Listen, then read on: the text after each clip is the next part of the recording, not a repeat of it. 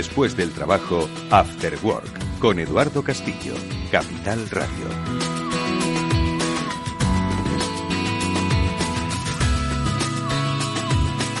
Ya estamos, nos avisan los especialistas de Capital Radio, Néstor Betancourt, eh, los mandos técnicos de este programa, que estamos en directo. Bienvenidos a este Cyber After Work en Capital Radio.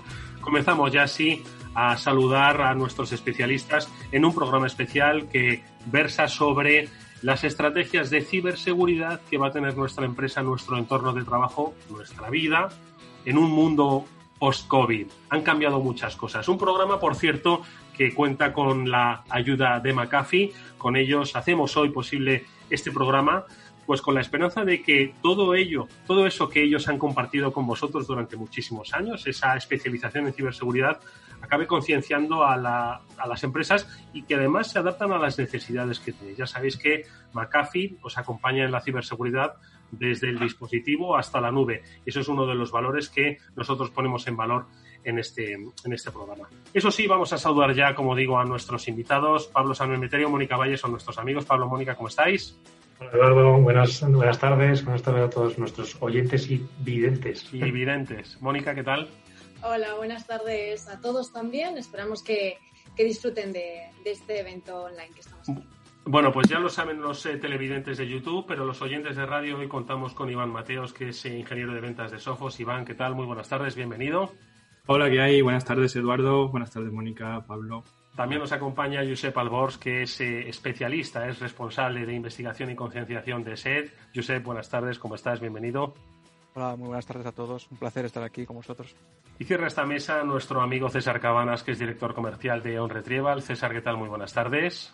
Muy buenas tardes, Eduardo. Muy buenas tardes a todos. Los amigos de On Retrieval que también nos ayudan y nos apoyan en este programa. Bueno, Pablo, Mónica, os dejo a vosotros que hagáis, si queréis, un poco ese aliño del programa. ¿Han cambiado tanto las cosas como para que hagamos un programa eh, sobre la necesidad de quizás replantear las estrategias de nuestra empresa? A ver, Pablo. Bueno, yo creo que un poco sí.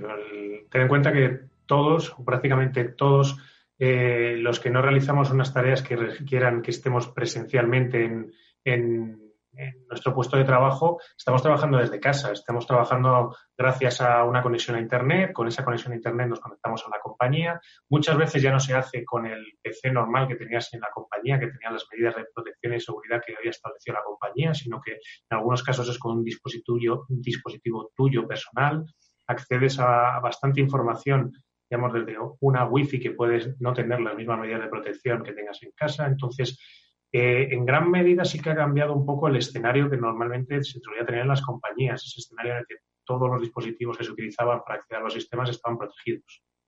Mónica, tu reflexión rápida.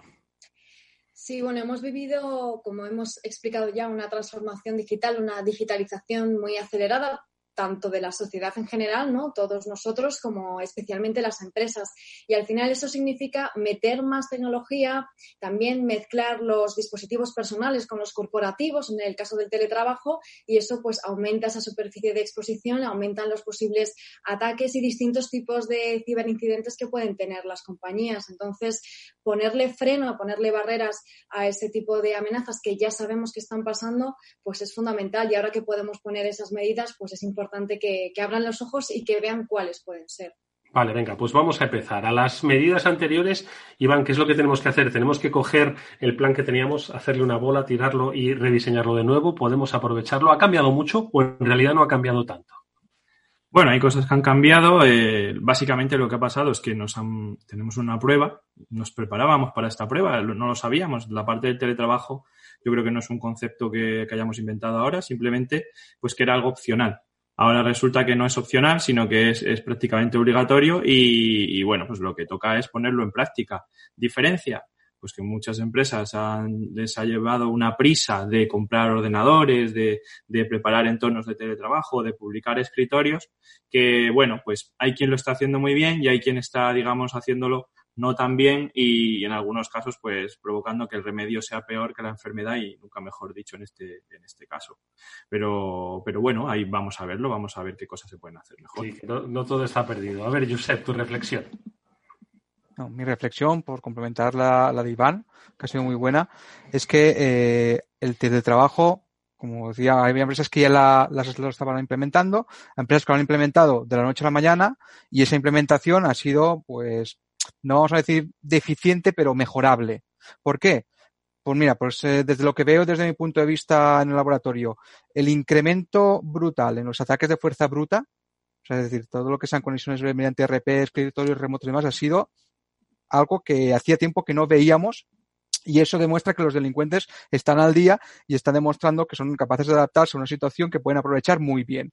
Después, como ha comentado antes Pablo, gente que se está conectando desde ordenadores domésticos que no están seguros o incluso que la gente por estar en casa baja la guardia. Ya veíamos de hace meses casos de phishing, casos de suplantación de identidad, casos de correos maliciosos. Bueno, pues durante este confinamiento hemos visto ese aumento también, no siempre de hecho, no, ha sido la mayoría dedicados a temas del coronavirus, pero sí que es suplantación de organismos públicos, organismos oficiales. Esta mañana estábamos analizando un caso de, que suplantaba a la Policía Nacional incluso con la firma del director general. O sea, hemos visto que los delincuentes se han adaptado a esta situación, la están aprovechando, están al día de lo que pasa en cada país y están al día de la situación de las empresas, con lo cual son capaces de aprovechar los puntos débiles en tanto la implementación del teletrabajo ha sido a marchas forzadas y la securización de estas conexiones remotas no se está haciendo todo lo bien que se debería. César, vamos con tu reflexión de esta primera ronda. Sí, estoy totalmente de acuerdo. Yo ahondaría, ya que hemos hablado de que hay mayor exposición a las vulnerabilidades, puesto que nos salimos de ese contexto controlado, a que evidentemente ha habido mucho factor prisas. Como bien decía Iván, el teletrabajo no ha sido una opción, ha sido una obligación y las empresas de la noche a la mañana se han encontrado que tenían que poner a todo el mundo a trabajar desde, en unas condiciones completamente fuera de lo normal. Y eso ha requerido, bueno, pues hacer cosas mejor o peor desde el principio. Pero yo sí quiero también hacer una lectura positiva y dentro de este contexto lo que sí veo es que las empresas, que no nos equivoquemos, muchas de ellas no estaban prestando atención a la ciberseguridad, ahora en contextos de teletrabajo y oyendo los riesgos que tienen en el teletrabajo, se están planteando medidas de ciberseguridad que no se estaban planteando en sus propios contextos normales. O sea, el saberse más expuesto le está obligando a pensarse situaciones de seguridad que ya las requerían cuando estaban trabajando en su entorno normal. Ahora eh, vamos a, ver un poco pues, cuáles son esos nuevos escenarios ¿no? que se han planteado para empresas que sí concebían la ciberseguridad en sus estructuras. Pero un poco al hilo de lo que decía Iván, una reflexión que lanzó, eh, las empresas les ha pillado el toro, ¿no? porque obviamente de la noche a la mañana han tenido, tú lo has dicho, que montar una infraestructura pues, para poder dar continuidad al negocio. Eh, las empresas como las vuestras estaban preparadas para facilitar en entornos, claro, para facilitar ese entorno de teletrabajo, de conectividad eh, en eh, áreas domésticas, eh, las mismas estrategias de, ciberseguridad que tenían en el, entorno empresarial. ¿Han podido acompañar las compañías que las que vosotros representáis? Y hablo un poco en general ¿no? del sector. Bueno, eh, por alusiones. Eh, sabes que Sophos toca las dos patas, toca la parte de, protección del puesto y toca la parte de protección del perímetro. Eh, ahí hemos tenido la suerte de que, de que, bueno, las opciones en teletrabajo ya eran muchas. ¿Hay diferencias? Sí hay diferencias. Date cuenta por ejemplo, a nivel de, instalación de firewalls para configurar VPNs y desplegar entornos de conexión remota, eh, pues hemos visto que en lugar de, que los clientes demanden tanto equipos físicos por la dificultad que tiene de irte a un CPD a montarlo y a cablearlo, pues de repente los clientes nos piden, eh, oye, ¿y el firewall XG se puede desplegar en, el cloud? ¿Se puede desplegar en virtual? Y, te das cuenta de que están desplegando muchos más equipos, eh, sobre todo en la parte virtual, de lo que se desplegaban tradicionalmente, que se, buscaba más la parte física. Y luego, eh, pues la parte de comprobación de esa seguridad del equipo de, con el que se, va a teletrabajar, eh, pues al final la gente se ha llevado a la oficina a casa y va a usar el ordenador que tenga eh, por ahí y el pendrive que saque del cajón con el Mickey Mouse y alguno, pues la puede liar. pues lo siguiente que nos preguntan es, vale, ¿y cómo puedo comprobar que el que se conecta a la VPN eh, es seguro, cómo puedo comprobar su estado de seguridad, que no me provoque un problema y no me pase, no sé si habéis visto hace, lo hablábamos el otro día, eh, la portuguesa EDP, que tuvieron un caso de ransomware y se propagó el ransomware por toda la VPN, tuvieron que tirar la VPN y montar un entorno así. Entonces, vamos, nosotros no hemos parado, o sea, tenemos, yo creo, por lo menos en mi caso, eh, más trabajo del que, mucho más trabajo del que solíamos tener, sobre todo en esta época del año. Y, bueno, lo bueno es que sí que habíamos hecho los deberes, por lo menos en ese sentido. Eh, hemos podido ayudar en todo lo que, lo que la gente nos ha pedido a montar entornos de teletrabajo seguros. Josep. Bueno, por la parte que nos toca, nosotros hemos visto un incremento, sobre todo en lo que son gestión remota de los endpoint y también aportando además a las cosas que ha dicho Iván, también hemos notado bastante interés en lo que son soluciones SDR para ver estos entornos, digamos, semicontrolados. Y curiosamente, ya que estamos hablando de trabajo, las soluciones que se ofertan para la prevención de, de fuga de información no, no controlada, el tema de DLPs, y en algunos casos también nos han preguntado por el tema de rendimiento de profesionales en, su puesto de trabajo, que querían controlar que se estaba realizando o monitorizando esa actividad de forma remota adecuada. No tiene que ver directamente con la seguridad, pero también es una opción que, que ofrecemos. Pero sí que... Rendimiento. Sí. A mí realmente, por la parte que me toca, sí que he notado un incremento en la que son eh, la configuración de soluciones de autenticación a la hora de acceder a recursos de la empresa que están ubicados en un servidor propio de la empresa, puede ser en esa empresa, puede ser una nube controlada remotamente desde, el departamento de sistemas y aparte de ahí lo que quieren es saber que la gente que vaya a acceder a esos recursos tienen tanto los permisos como la seguridad necesaria para poder acceder y evitar casos como el que ha comentado Iván, que el ransomware pues es algo que también se está aprovechando de la situación. Y sabemos que una vez entra en un equipo corporativo, los movimientos laterales que realizan para infectar al mayor número de máquinas hasta encontrar aquella que tiene la información, digamos, más valiosa para robarla y chantajear no solamente con la recuperación de los ficheros, sino con la publicación de esos ficheros, si no se paga el rescate, pues es algo que se debe realizar, proteger tanto el acceso como la seguridad de los equipos. A nivel de trabajo, mm, yo te puedo decir que han sido meses muy moviditos con días de, de auténtico trabajo en mi campo, que es el de la investigación, de analizar amenazas y demás. O sea, hemos notado un incremento de los delincuentes pues aprovechándose de la situación. Temática de coronavirus, se ha visto algo, pero no ha sido la más abundante. Hemos visto que se han aprovechado la situación con temáticas que ya venían eh, usándose desde hace unos meses, adaptándolas y eh, sobre todo hemos visto ataques muy dirigidos a países y a regiones y con algunos protagonistas eh, concretamente de Sudamérica, amigos brasileños que han enfocado sus ataques de problemas bancarios en España y algún otro país, pero principalmente en España. Fíjate que lo que ha comentado Josep nos recuerda un poco a lo que ya nos comentó Iván a propósito de ese informe que hicieron sobre malware, ¿no? aquello de que pagar el rescate eh, a la larga podía resultar incluso más caro todavía. ¿eh? Ojo, os recomiendo el programa, fue hace un par de semanas en los podcasting que tenemos, como digo, en el repositorio. César, vosotros. Pues mira, nosotros eh, lo primero que era muy importante era analizar hasta qué punto cuando vino este despliegue y tuvimos que mandar a gran parte del equipo a trabajar desde casa, nosotros mismos estábamos preparados. Es verdad que hay determinados perfiles más comerciales que estamos muy habituados al teletrabajo y generalmente toda la parte de atención al cliente pudimos hacer un despliegue inmediato. Pero es verdad que nosotros dentro de lo que es el laboratorio de recuperación de datos tenemos que trabajar físicamente con estos equipos. Nos encontrábamos con que éramos una actividad eh, eh, necesaria y que teníamos que seguir operando. Y de hecho, precisamente todo nuestro despliegue ha ido motivado con proteger al equipo técnico que ha tenido que estar acudiendo al laboratorio a trabajar de manera física con los dispositivos dañados para poder hacer esa recuperación. La verdad es que ha sido un buen ejemplo de saber cómo podíamos tener eh, mayoritariamente al equipo tanto de administración, de atención al cliente, comercial, como el equipo de ingenieros en ciberseguridad que pudieran trabajar en remoto y que pudiéramos dejar esa zona protegida para el laboratorio. Y esto nos ha servido al multiplicarlo con nuestros propios clientes, que cada vez nos han ido demandando. Realmente yo creo que el área de ciberseguridad, y tanto Iván como Josep me lo confirmarán, y por supuesto Pablo y Mónica, se ha convertido en el eh, asesor permanente de qué pasos tenían que ir dando. Es verdad que al principio lo importante era levantar el negocio, levantar la persiana y trabajar en remoto.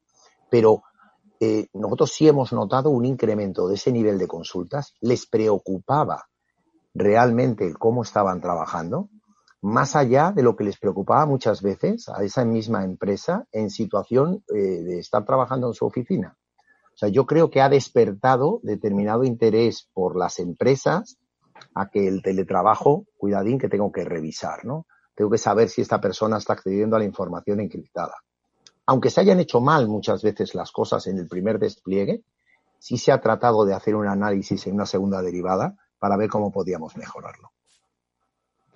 Sí, la verdad es que, como bien dicen tanto César como Josep como Iván, creo que han sido unos meses bastante intensos en, en la puesta a punto de negocios y en la puesta en, en activo de, negocios y en, desplegar conexiones en remoto, desplegar soluciones de seguridad. Yo le quería preguntar, quizás ha sido Josep el que ha sacado el término, que nos contara un poquito más en detalle qué es un EDR, para que lo entiendan nuestros oyentes.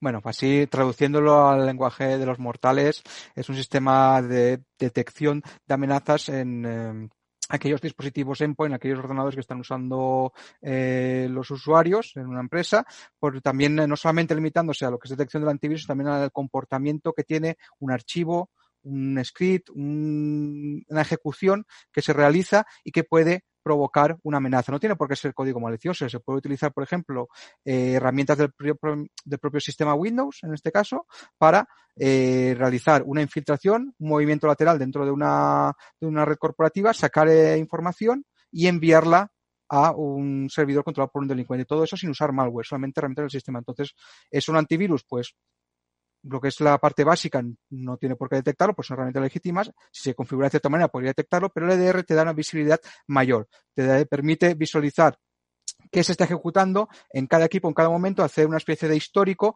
ver por dónde ha podido entrar un ataque, qué es lo que ha hecho, qué es lo, qué es lo que ha recopilado, por dónde se ha movido dentro de la red corporativa, qué ha sacado y eh, es como decir una autopsia de lo que ha sucedido en un ataque. No solamente provocado por un malware, sino por eh, la utilización de sistemas propios del sistema. Eso te lo permite un EDR. También es verdad que cuanto más gente formada tengas para investigar este tipo de ataques o situaciones, mejor, mejores conclusiones y mayores datos podrás aportar. Lo que está claro es que, bueno, como bien decíais, el, teletrabajo va a seguir funcionando, por lo menos eh, desde luego en un modelo híbrido en el que se va a seguir compaginando em, ese aspecto personal con lo profesional, que es eh, donde pueden aumentar los problemas. ¿no? es obvio que a mayor dependencia de la tecnología, pues más foco hay que hacer en la, en la ciberseguridad y, y, de, darle a entender a las empresas que deben apostar no solamente por tecnologías em, que les permitan el teletrabajo, sino también que les permitan el teletrabajo seguro. No sé a qué os habéis estado enfrentando vosotros eh, estos meses y sobre todo qué le decís ahora o qué le diríais ahora a las empresas que se tienen que enfrentar precisamente a, em, implementar nuevas tecnologías, eh, cómo hacerlo con esa seguridad y, cuáles son esas tecnologías, además de ese EDR, que nos comentabas, Josep, que, que deben tener sí o sí. Bueno, pues, pues mira, habla, habla, Iván. Ah, perdón. Bueno, en primer lugar, eh, muy de acuerdo con César, o sea, y además eh, en esa parte, si algo se puede sacar bueno de esto, eh, es que es verdad, se ha empezado a hacer caso a los responsables de Haití, se ha empezado a hacer caso a los responsables de seguridad, porque se ha visto que directamente ellos eran los que tenían la última palabra para que todo funcionara o para que de repente no funcionara. Ahí por lo menos algo hemos ganado con esto. luego, ¿qué le decimos a las empresas? lo que les hemos dicho siempre, que busquen eh, máxima seguridad con máxima facilidad. Y además ahí yo creo que estamos de, de acuerdo, eh, Josep y yo, que es lo que vamos buscando. Eh, no confundir conceptos. Mucha gente habla ahora de, del EDR. Eh, el EDR, yo creo que lo ha explicado Josep estupendamente. El EDR es una herramienta que complementa al endpoint. Los que tenemos EDR lo hemos añadido al endpoint, pero es importante saber que es una herramienta más, ¿vale? No nos sirve decir, he puesto un EDR y con esto ya estoy súper protegido, ¿vale? En seguridad, eh, ninguna capa descarta a las demás, ¿vale? Siempre que podamos sumar, cuanto más sumemos, obviamente, mejor. Pero es importante, es que he, escuchado eh, gente con supuestamente cierto nivel, ¿no? Que dice, no, es que ahora lo que hay que instalar es un EDR que los antivirus ya no valen. Bueno, o sea, como, como lo que hablábamos al principio, ¿no? O sea, vamos a tomar, a llamar a las cosas por su nombre. Eh, es muy importante tener la máxima seguridad, las detecciones por comportamiento, hemos visto toda la parte de anti-ransomware, anti-exploit, y obviamente es muy importante poder investigar qué ha pasado, poder tener esa autopsia que decía Josep, ese botón de rebobinar donde yo puedo investigar por dónde vino, dónde se propagó, a quién afectó, incluso hacer ese thread hunting del que se habla tanto, y, pero sobre todo que no nos complique más la vida de lo que se nos estaba complicando. Es decir, cuando entremos a una consola de gestión, pues que sea lo más sencilla posible, lo más intuitiva, que, que sepamos, aunque sea, llevemos poco tiempo con ella, sepamos dónde se busca todo, si, si podemos unificarlo todo en una consola, y aquí es verdad que, que, ha habido un ganador, claro, en esto de, en esta pandemia, que ha sido los entornos cloud. Se ha visto como el, el gestionar todo desde el cloud ha, facilitado mucho las cosas. Los usuarios tenían sus políticas al momento, aunque estuvieran en casa, no teníamos que mantener un servidor. Se ha visto que toda esa parte de gestión desde el cloud nos ha facilitado mucho las cosas y también se ha visto pues que hay algunas empresas pues que han llegado un poco tarde a ello, ¿vale? El, tenéis un concepto eh, en bolsa, creo que no me acuerdo cómo se llama, que es cuando tienes miedo a quedarte fuera. El, el FOMO, creo que es, el fiar tu, tu, tu quedarse fuera, ¿vale? Eh, y es un poco lo que le ha pasado a algunas empresas. Han querido lanzar muy rápido su, sus consolas en cloud y al final han tenido una consola para cada cosa y, y, bueno, pues al final lo que, lo que se ha visto es que empresas que llevaban más tiempo con soluciones así son las que al final eh, han resultado más, más convincentes. Pero vamos, eh, mi consejo, complicarse la vida lo menos posible, eh, implementar soluciones de la manera más transparente para el usuario posible intentar delegar en él lo menos que se pueda y, por supuesto, eh, el punto de vista de ciberseguridad, eh, el primero. Cada vez que se dé un paso, el primero. Yo, si queréis, eh, iría incluso una derivada más, porque estoy totalmente de acuerdo que lo que hay que hacer es simplificar la capa de tecnología, garantizando la mayor seguridad.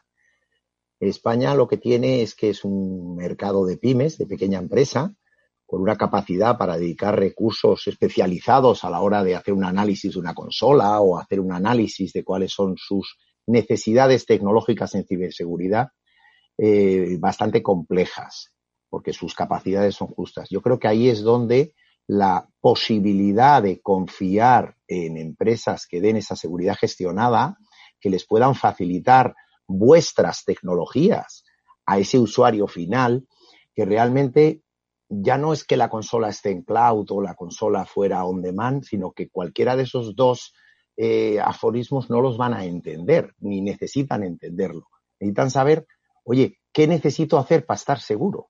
Dime, César, qué necesito, organízamelo, dame un presupuesto que yo pueda permitirme mantenerlo y, por favor, ayudarme. Ahí es donde nuestro primer paso que estamos haciendo ahora es una pequeña auditoría cómo podemos analizar la situación de seguridad de una empresa para poderle hacer un planteamiento de qué infraestructura de seguridad necesita adaptada no solo ya a sus riesgos, sino a la capacidad de su empresa. Porque es verdad que todos nos gustaría tener una seguridad eh, muy elevada, pero, pero todos tenemos que ir midiendo cuáles son nuestros recursos cuáles son nuestros riesgos, ahí es donde hacemos ese análisis de riesgo, oye, ¿qué estoy protegiendo? Y entonces, por supuesto que nos vamos a ir a encontrar con unos mínimos, o sea, realmente tenemos que proteger nuestra red, tenemos que entrar en nuestra red cuando estás trabajando desde fuera, pero vamos a ver qué estás utilizando, ¿no? ¿Qué recursos? Ahí yo creo que esas auditorías básicas eh, nos permiten dimensionar adecuadamente esa, esas necesidades de seguridad a los usuarios, no a las empresas. Oye, y una pregunta. Eh, en este tiempo en el que hemos teletrabajado de manera urgente, lo hemos logrado, eh, pero claro, muchos eh, hemos recurrido a una tecnología que teníamos en casa que no es ni mucho menos la tecnología que tenemos en el trabajo, pero suficiente como para mantener esa continuidad. ¿Afecta no, no, quiero hablar de obsolescencia de la, tecnología, pero claro, hay, muchos de nosotros seguro que habéis oído, bueno, tengo un ordenador del año Maricastaña, pero que es con el que me conecto a la empresa. ¿Eso eh, creéis que eh, es un factor también que pues en estos tiempos se debe tener en cuenta? ¿O la tecnología no lo es tanto porque al final la ciberseguridad llega a la Maricastaña, pero también al ordenador de última generación? ¿En qué medida eso ha podido afectar? A ver. Se debe tener en cuenta un mismo momento en que ese ordenador que tú dices que tienes que es eh, de hace mucho tiempo, pues puede tener un sistema que ya no tenga soporte. Por ejemplo, Windows 7. Que parece que fue ayer, pero ya se ha dejado de tener soporte, o por no decir ya XP, que alguno quedará todavía.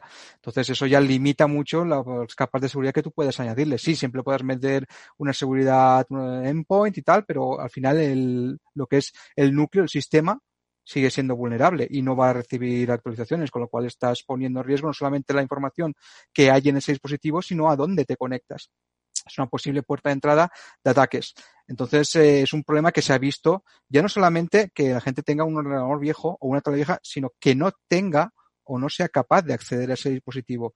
Estamos hablando de entornos, digamos, de trabajo, de más o menos la empresa ha proporcionado, la mayoría, pues eh, algunas herramientas, pero hay otras que han tenido que pedirle a sus empleados que por favor utilicen sus propios recursos porque no eran capaces de proporcionarlos, pues, porque no habían en el mercado o no tenían la capacidad de proporcionarlos. Entonces es una situación muy complicada verte en la tesitura de tener que acceder a datos confidenciales o manejarlos a diario en un ordenador que es, pues no voy a decir bastante vulnerable, pero puede ser un puerto de entrada a posibles ataques, porque además ese ordenador está compartido con más miembros de la familia. No es que tú como usuario estés trabajando de la mañana a las 5 de la tarde, es que además ese ordenador es que utiliza tu hijo para conectarse a la escuela, la clase virtual y hacer los deberes, lo que utiliza tu otro hijo para poder, eh, por ejemplo, pasar un rato de, esparcimiento viendo vídeos en YouTube, el que utiliza tu mujer también para trabajar porque también tiene que conectarse a la oficina. Y no todos tienen la posibilidad de tener un equipo para cada individuo de la, de la casa. Eso plantea muchas problemáticas y se ha visto, se ha visto que han habido usuarios que han tenido serios problemas, ya no solamente de seguridad, sino de utilización y poder utilizar ese dispositivo para trabajar. Eh, Iván eh, y luego César. Sí, totalmente de acuerdo. o sea, lo que decía Josep, totalmente de acuerdo. O sea, eh, tú usas el equipo para trabajar por la mañana y resulta que tu hijo quiere jugar al Fortnite por la tarde. Y, resulta que instala la aplicación que tiene una vulnerabilidad y claro, el del departamento de IT pues no se ha acordado que tenía que, que parchearte el Fortnite. Pues, qué casualidad, ¿no? ¿Por qué, por qué será? Y, al final tienes equipos sobre los que tú no tienes control, en los que no puedes depender de, de sí, yo quiero todos los parches, quiero que esté actualizado al día, pero tienes que intentar eh, que eso tampoco te provoque un problema. Al final, eh, cuando buscamos protecciones eh, pues por comportamiento, por técnicas de explotación, buscamos que eso nos afecte lo menos posible. Evidentemente, los XP, los Windows 7 ya también, todo sistema que no se pueda parchear y me voy a los móviles también. Todo lo que sea no ir manteniendo versiones del firmware que vayan cerrando parches, al final eh, tú puedes tapar un agujero, dos agujeros, eh, incluso una ventana, pero obviamente donde haya una pared enorme, ahí no puedes ir con nada. Algo tienes que hacer porque si no, eh, efectivamente el usuario te supone más problemas de lo que podías tú darle a él, dándole oportunidad de teletrabajar o no. Al final, como consigas darle teletrabajo, te puede provocar una serie de focos de amenaza que te va a costar mucho contener. Totalmente cuando has comentado antes, ¿no? Si realmente el utilizar ese dispositivo antiguo y la clave es, como decía Josep, eh, si realmente ese equipo es vulnerable o no. Al final, nosotros cuando vamos a hacer una auditoría, lo primero que vamos a hacer es comprobar realmente qué equipos son y si son vulnerables o no. No necesariamente es un problema de edad, aunque está claro que la edad y la obsolescencia los convierte normalmente en no parcheables. O sea, una solución, un sistema operativo antiguo en un momento dado el fabricante deja de tenerlo bajo soporte y en ese momento ya empieza a haber vulnerabilidades que no van a poderse cerrar. No, o sea, no solo por la edad, sino porque ya sea una vulnerabilidad que no sea eh, solucionable, parcheable. Entonces sí puede llegar a ser un riesgo. Por eso es muy importante, o sea, hacer un mapa de qué equipos se están usando, qué sistemas operativos se están usando y qué aplicaciones se están usando como decía Iván, si tú estás incorporando dentro de ese ecosistema aplicaciones no controladas, porque hay un uso compartido de los dispositivos, si mañana estamos montando una aplicación y además en vez de ser el Fortnite puro, alguien ha entrado y se ha instalado un juego de medio que ha buscado un camino porque ha encontrado un juego mm. mucho más económico, mucho más sencillo, bueno, pues podemos correr esos riesgos. Es verdad que no acotar el uso de los dispositivos profesionales para el área profesional es un riesgo elevado, muy difícil de gestionar. Porque podemos. Hmm, Claro, podemos medir nuestros equipos, podemos analizar los sistemas operativos, podemos analizar nuestras aplicaciones y tener un entorno más o menos controlado, con un montón de riesgos que habrá, ¿no? Pero si vienen factores que no están ahí en ese en esa ecuación es mucho más incontrolable. Creo que esto es uno de los aspectos que las empresas por la razón que sea, obviamente han pasado por alto. Es decir, no pueden ponerse a preguntar, oye, tú en tu casa, ¿qué tienes? ¿no? Muchas de ellas, y seguro que conocéis casos, han cogido el aparato de la oficina y se lo han llevado físicamente a, su casa. Entiendo que luego el riesgo sigue estando, ¿no? Pero, pero yo creo que es uno de los grandes eh, ahora retos que tienen las compañías, ¿no? Eh, en esta reestructuración o redefinición de, de la ciberseguridad es hacer una monitorización sobre con qué sistemas, con qué tecnología trabajan sus, se conectan a la red, ¿no? Eh, no solo ya para el control de acceso, sino actualizaciones, etcétera, etcétera. Muy interesantes estas, estas reflexiones. Pablo. Sí, no, a ver, volver a sobre un poquito sobre el hincapié, que es que además estás en la red de casa y como bien han dicho tanto Josep como Iván como César, es que en casa también están otros dispositivos, que puede ser esa tablet de hace 5, 6, 7 años que ya no recibe actualizaciones y que utilizan tus hijos para entrar al colegio.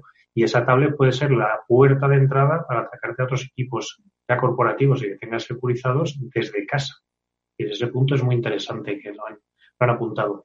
Pero ya que estamos hablando y el, tema de hoy sobre todo va versa sobre estrategia, quería comentarles a nuestros invitados a ver que nos dieran un poco su visión de cómo el cloud o las soluciones en cloud están ayudando a, las corporaciones, sobre todo a estas pymes o a estas pequeñas y medianas empresas, a poder desplegar sus soluciones de seguridad y además a que estén a unos precios, yo creo, bastante razonables y asequibles o incluso en consumo por, por uso que se puede hacer. No sé si cada uno de ellos tiene estas opciones. Yo mismo. Eh, bueno, evidentemente sí. O sea, al final, eh, bueno, Sophos tiene su consola Sophos Central, que es la misma consola para todo el portfolio de Sophos. Y, bueno, pues lo que vemos ahí, efectivamente, es que cuando un cliente anteriormente necesitaba incorporar una solución, pues tenía que plantearse una POC, porque tenía que montar el servidor, tenía que generar todo ese tipo de configuraciones. A día de hoy, el ponerlo en funcionamiento pues no le supone prácticamente nada. al final eh, acaba probando una trial, si le gusta el producto, lo único que hace es eh, empezar a desplegar. Que no puede desplegar de la forma tradicional de una GPO o un, script porque ya no tiene acceso a los equipos directamente. La propia consola deja enviar eh, por email el enlace del instalador, los usuarios se lo instalan y, es que creo no, no, voy a decir siguiente siguiente porque creo que es un siguiente solo. Entonces, al final, se trata de eso, se trata de que sea lo más fácil posible. ¿Que añado los móviles? Pues como la misma consola me deja eh, unificar vistas y puedo ver si un usuario tiene un PC y tres móviles, pues más fácil aún. ¿Que quiero proteger la navegación? Lo que decía Josep, eh, el usuario al final en casa, eh, pues inevitablemente se siente menos vigilado y va a empezar a lanzar el torrent, va a empezar a entrar en webs que a lo mejor en la oficina no entraba y, y por ese motivo yo tengo que también ponerle esa capa de filtrado web o de control de aplicaciones eh, de la misma forma que hacía en la oficina. ¿Qué pasa? Que cuando le llegue un email, cuando reciba, pues estábamos hablando de que llegan phishing, de que llegan correos de los que ahora eh, el usuario duda y encima no tiene al, compañero de al lado al que preguntarle, oye, ¿tú crees que este email es, bueno o malo? Eh, pues necesito esa capa de formación, esa capa de awareness que igual la meto en la misma consola y cuando yo tenga en el informe, mira, usuarios que han entrado a webs eh, bloqueadas o usuarios que han recibido un email y han pinchado en un enlace que el anti-spam ha bloqueado por malo. Bueno, pues este usuario preseleccionado para una campaña de formación. Vamos a enseñarle a distinguir eh, que no todos los días llegan vales del supermercado de descuento, que no todo el mundo te quiere invitar al, LinkedIn, que en, definitiva hay mucho contexto para, para intentar sacarte información, infectarte, eh, todo lo que a lo que se dedican los, los ciberdelincuentes. Sí. Como acaba de decir muy bien Iván, el tema de soluciones cloud es algo que llevamos años implementando de cara a que los clientes lo utilicen de forma cómoda, sencilla, que sea algo práctico y funcional. Y además, por añadir algo, es algo que, complementando lo que ha dicho antes César, que el mercado español es un mercado de pymes y que más que ellos instalar las soluciones, a lo mejor les conviene contratar a alguien que es una experta que se dedique a ofrecerles esas soluciones de seguridad, que ellos se limiten a pagar una cuota mensual para que esa empresa se encargue de su seguridad, que ellos no tengan que tener a nadie encargado de revisar un EDR ni de montar un SOC, no. Ellos le pagan una empresa que le garantizan un mínimo de seguridad hasta lo que ellos quieran. Como ha dicho antes Iván, por capas. Esto sería por suscripciones. ¿Qué quieres? La suscripción básica, la suscripción premium, la suscripción eh, platinum, etcétera. Y eso existe desde hace mucho tiempo. En España todavía hay algunas empresas que son reticentes, pero han visto cómo esto puede ser una solución muy práctica. No tienen que preocuparse de tener un departamento interno de seguridad, sino que pueden subcontratar a una empresa que esté especializada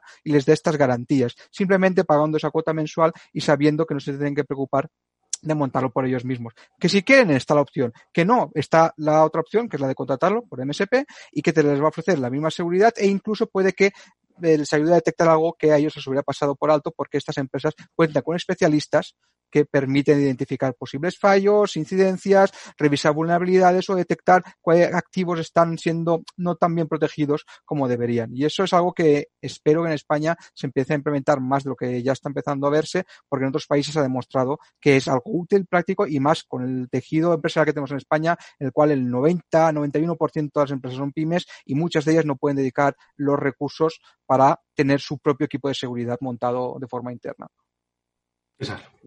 En la medida en la que ese es el modelo de servicio que prestamos desde OnRetrieval, que es toda la parte de servicios gestionados, es verdad que esos modelos de cloud, de infraestructura de ciberseguridad en cloud, nos facilita el poder desplegar de una manera muy rápida y muy ágil a los clientes y poder ayudarle en la gestión.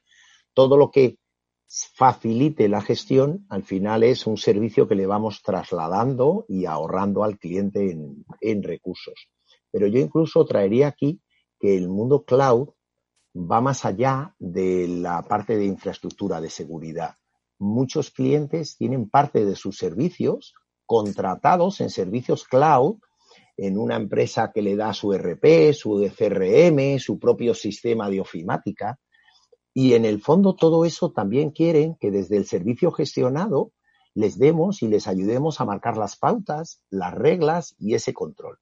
Porque ellos cuando que utilicen, no sé, desde el sistema ofimático en cloud más eh, al uso, pero eso hay que aplicar unas reglas, quién accede, quién no accede, y eso requiere de una mentalidad, de una asesoría en seguridad para irlo gestionando a través de un CASBI, a través de determinadas herramientas, que al cliente cuando le hablas de un CASB, pues estás hablando en chino. Realmente lo que le decimos es, os podemos ayudar a gestionar ya no solo tu puesto, ya no solo tu red, Oye, es que yo tengo un RP, yo tengo un CRM, yo tengo la ofimática. También podemos ayudaros a gestionar con criterios de seguridad esos servicios cloud que realmente es en lo que basáis gran parte del uso tecnológico en vuestra pequeña empresa. O sea, el cloud está evidentemente, si ya decíamos que vino ya hace muchos años, ya hablamos del cloud como el futuro, el presente ahora mismo está en todos lados, absolutamente implantado y hay que gestionarlo. Además, lo que dice César eh, es que es el siguiente paso. O sea, ¿a qué ha dado paso al cloud? Al modelo de pago por uso, al modelo Netflix, ¿no? Que decimos, al final, muchas empresas que a lo mejor no son tan grandes no se pueden permitir eh, esa suscripción anual o a tres años, que, era la más habitual, dicen, no, mira, es que yo quiero eh, que mi, mi, proveedor de servicios pues me mantenga la infraestructura, me avise de los incidentes, me lo instale y que me facture por el número de máquinas que yo estoy consumiendo. Pues efectivamente, ahora eh, tengo muchas más máquinas porque, porque estoy en modo teletrabajo o a lo mejor tengo menos y lo que quiero es pues mes a mes eh, pues solo pagar por lo que estoy usando y que ese modelo sea flexible. A eso no podía haber venido si no hubiera venido de la mano del cloud. Eso, eso está claro.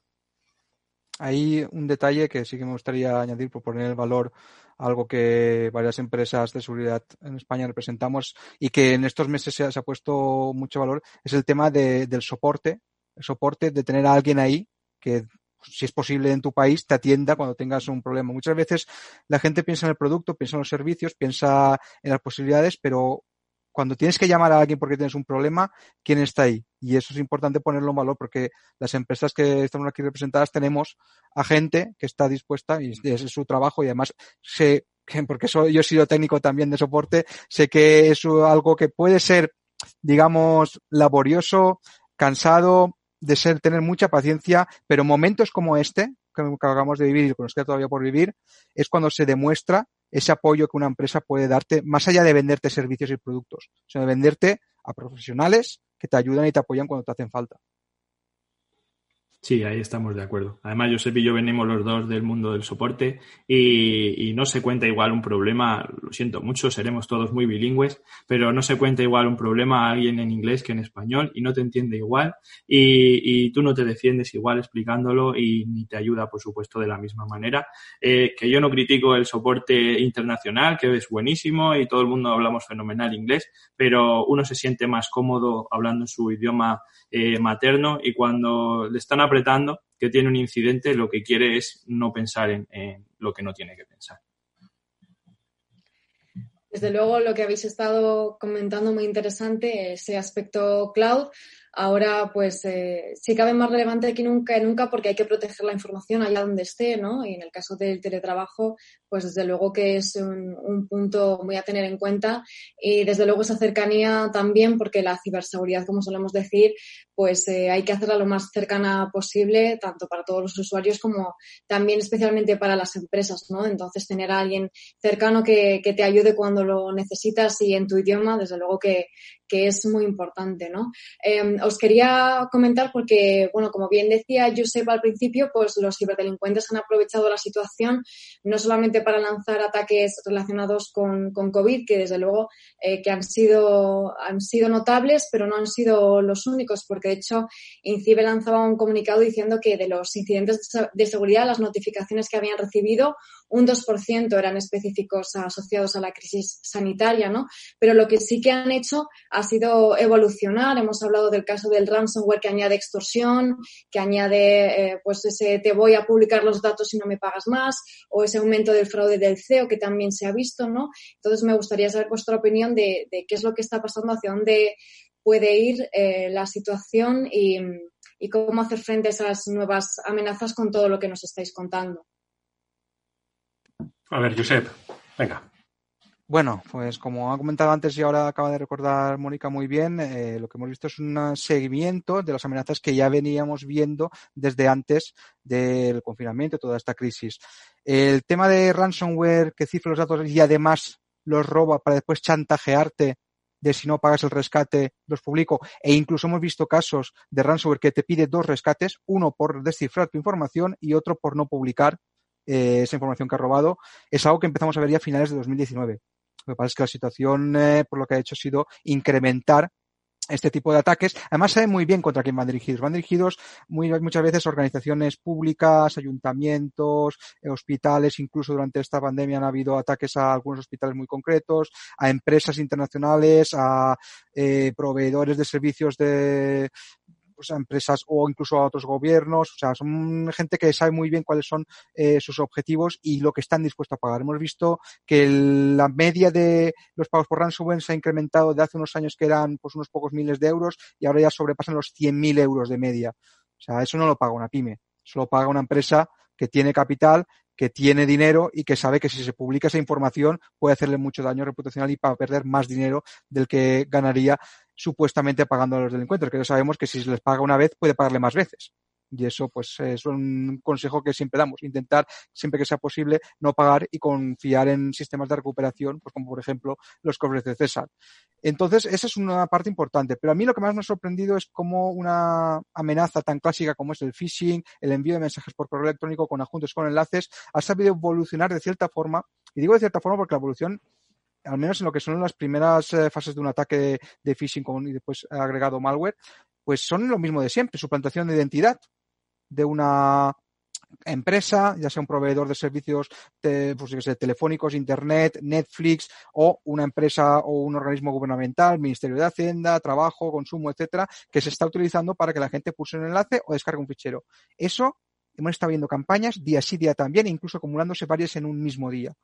Y eso es algo que hacía tiempo que no veía, bastante tiempo. O sea, saben que la gente está confinada, que está pues bastante más sensible, que está más preocupada en cuanto a todo lo que es relacionado con su tema monetario, especialmente todo lo que sea aplicaciones y accesos a banca online y el aumento de los trenes bancarios ha sido brutal. Ya digo, incluso del otro lado del charco, que normalmente se limitaban a su región, hemos visto como en tres meses han saltado familias de malware a centrarse básicamente en Europa y concretamente en España.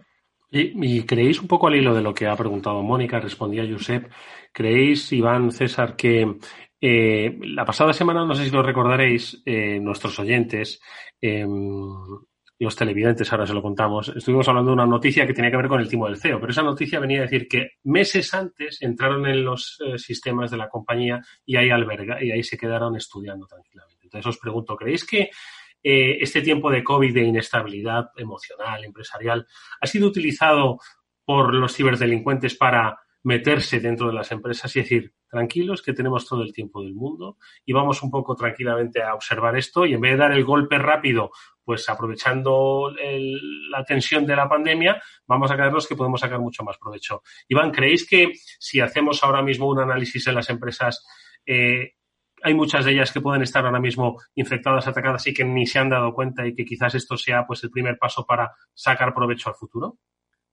Bueno, eso lo hemos visto muchas veces. Eh, respecto a todo el tema del ransomware, sabéis, eh, estuvimos hablando el otro día, el viernes eh, daremos también un webinar sobre todo este impacto que ha tenido ransomware en muchas empresas. y a lo largo del año pasado ya hablamos de muchos casos. ¿Os acordáis de Ryuk, del ransomware Ryuk, que afectó a tanto organismo público? Si os acordáis, normalmente no te infectabas de Ryuk. Tú no llegaba un mail con Ryuk y te infectabas. ¿De quién te infectabas? De Motet, del troyano. ¿Vale? Eso pasa mucho y, ¿quién dice que no esté pasando a día de hoy? ¿Qué pasaba ahí? Eh, infectabas de un troyano que originalmente se pensó para robar datos bancarios y eh, un troyano transformado a crear una base instalada para todos aquellos que se dedicaban a crear ransomware. ¿Qué pasaba cuando te ponías a analizar? Cuando, cuando los analistas se ponían a ver cuándo había empezado la amenaza, pues resulta que la empresa llevaba seis meses infectada, habían hecho todo tipo de movimientos laterales, robado contraseñas, creado administradores, deshabilitado servicios, hasta que en el momento idóneo, pues en el caso, en muchos casos era los viernes por la tarde cuando todo el mundo se va a casa, disparas el ransomware y a día de hoy, pues igual, eh, ¿por qué no? ¿Quién, quién sabe? Eh, pueden estar esperando el momento idóneo para decir, vale, tenemos todo lo que necesitamos, hemos deshecho todos los planes B, ahora es cuando queremos disparar el, el, el ransomware. Sí, claro que sí, puede pasar, lo hemos visto más veces y al final lo que dice Josep, hay muchas técnicas que no cambian tanto, que no cambian, que te sorprende lo poco que evolucionan. Al final se ve que hay muchas cosas que funcionan. Hace dos días estaba analizando un phishing de, de la agencia tributaria. Sabéis que estamos en campaña todavía. Eh, y era un phishing eh, que habremos visto cientos de phishing de la agencia tributaria, ¿no? Pues este era eh, en concreto que aludía a una factura de, que llegaba a cada usuario, pero era una factura de la empresa.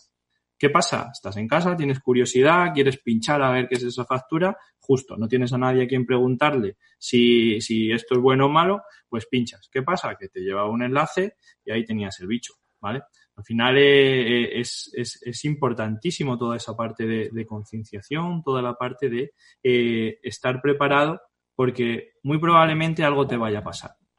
Amigos, nos quedan dos minutos de programa. No lo creeréis, pero nos quedan dos minutos de programa. Son cerca de las ocho de la tarde. Treinta segundos para ese recordatorio. ¿Qué podéis hacer desde vuestras compañías por ayudar en esta redefinición de estrategias? Treinta segundos, César Cabanas, eh, Josep e Iván. Venga. Pues yo en 30 segundos lo que puedo decir es que la mejor manera de saber cómo estar seguros es poder medir el nivel de seguridad que tiene una pyme. Y yo desde aquí invito a cualquier eh, pyme que contacte con nosotros y le vamos a hacer a día de hoy una auditoría absolutamente gratuita para saber el estado de seguridad. En el mejor regalo que podemos hacer hoy en día a los oyentes de Capital Radio. Giuseppe Albors, 20 segundos. Bueno, en ese lo que podemos hacer es aportar toda nuestra experiencia en lo que es eh, descubrir malware, analizarlo y sobre todo ofreciendo soluciones eh, prácticas sencillas y que se adaptan a cualquier tipo de empresa, sea grande o pequeña y sobre todo contando con una serie de expertos en soporte técnico que le pueden ayudar cuando sea necesario. El propio Josep es un ejemplo. Iván, 10 segundos. bueno, pues nada, eh, ya lo hemos comentado. Eh, Sophos toca ambos palos, toca Firewall, toca Endpoint, toca, tiene muchas más soluciones. Ventaja es que todas están en una única consola y ventaja que todas buscan la filosofía de máxima seguridad y máxima facilidad. Pues ahí, ahí están las recomendaciones. Gracias amigos, no os vayáis porque despedimos esta emisión en directo de Capital Radio. Seguimos un minuto más en eh, YouTube. Agradecer, por supuesto, a McAfee que nos ayuda a realizar este programa. Ya sabéis, del dispositivo a la nube se actualizan los tiempos y las necesidades. Y gracias a César Cabanas, Josep Albors e Iván Mateos por habernos acompañado. Mónica y Pablo, enseguida nos despedimos todos. Adiós a los oyentes de Capital Radio.